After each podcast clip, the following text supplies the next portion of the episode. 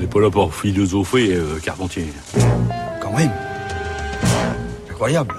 Bonjour Géraldine. Bonjour Adèle, bonjour à toutes et à tous. Comme on parle du Gore cette semaine et de la charogne ce matin, vous avez décidé d'alléger les choses et vous nous proposez une philosophie de la pornographie, des pornographes même. Ouais, Philosophie des pornographes, c'est le titre du livre de Colas Duflo qui vient de paraître aux éditions du Seuil. Alors par philosophie des pornographes, il ne faut pas entendre justement une philosophie de la pornographie comme l'industrie du film porno ou des réflexions proposées par les auteurs eux-mêmes de contenu explicite.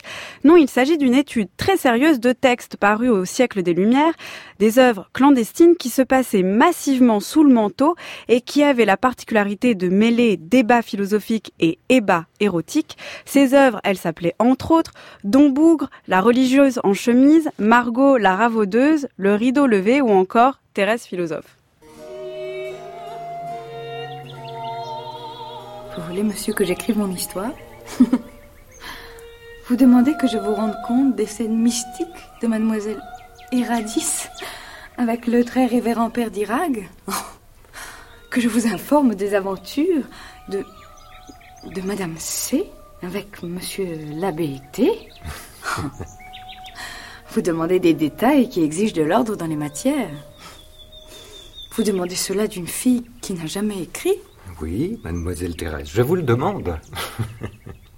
je désire un tableau des scènes dont vous m'avez entretenu, de celles dont nous avons été acteurs. Je désire que ces scènes ne perdent rien de leur lascivité, que les raisonnements métaphysiques conservent toute leur énergie. Thérèse philosophe est un roman paru en 1748. Il raconte l'éducation morale d'une jeune fille en même temps que son initiation sexuelle. Sans en faire le modèle du roman, du roman libertin à ambition philosophique, c'est le terme pour désigner ce genre d'écrit, il révèle bien à quoi celui-ci ressemble, ce que Colas Duflo résume en quelques lignes en ouverture de son livre. Dissimulée dans les buissons ou cachée derrière un paravent, une jeune personne épie un couple plus expérimenté. Elle voit distinctement les diverses étapes du rapport sexuel qu'elle nous rapporte avec précision. Et ce spectacle produit sur elle des effets sensibles qu'elle nous invite à partager par son récit. Mais voici que le couple libertin, ayant satisfait ses premières ardeurs, se met à discuter. Les deux amants s'interrogent sur le bien et le mal, sur le caractère légitime des plaisirs, sur la morale, sur la nature ou encore la volonté divine. Voilà pour les caractéristiques de ces écrits érotico-philosophiques, écrits que l'on n'a plus du tout l'habitude de lire, qui ne ressemblent en rien à ce que l'on connaît ni de la pornographie, ni de la philosophie, loin de là. Et pourtant, ce genre, très en vogue au XVIIIe siècle, nous dit quelque chose, alors moins de la pornographie que de la philosophie, de sa place, de son écriture et de la réception que l'on peut s'en faire. Comment lire la philosophie? Comment en écrire? Pourquoi la cantonner à des raisonnements abstraits, peut-être parfois, souvent, serait-elle prude, comment allier philosophie et jouissance et faire de la première l'occasion de la seconde. Grâce à l'anneau du génie que Cuffat, rien n'est plus facile que de vous définir toute tant que vous êtes. La femme sage, par exemple, serait celle dont le bijou est muet ou n'en est pas écouté. La prude, celle qui fait semblant de ne pas écouter son bijou. La voluptueuse, celle à qui le bijou demande beaucoup et qui lui accorde trop. Eh bien, que pensez-vous de mes définitions, délices de mon âme? Les bijoux indiscrets est le premier roman de Diderot. Il a été publié anonymement en 1748 aussi, et il tente de faire d'une expérience de plaisir le lieu d'une réflexion. Parce qu'il détient une bague magique, le sultan Mangogoul a le pouvoir de faire parler les femmes, de libérer leurs paroles et leurs voix sexuelles.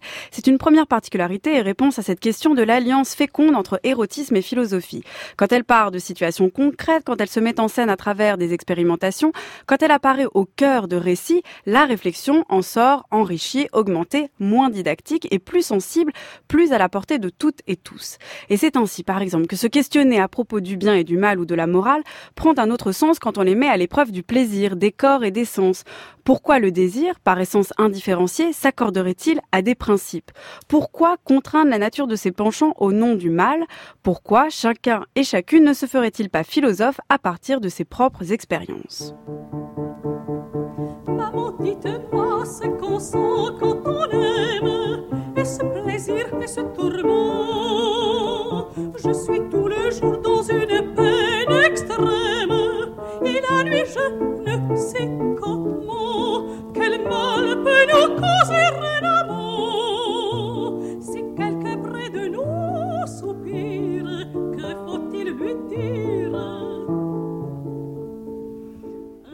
Elles s'appellent Thérèse, Margot, Juliette, Justine. Elles sont nonnes, pucelles, putains, filles ou comtesses.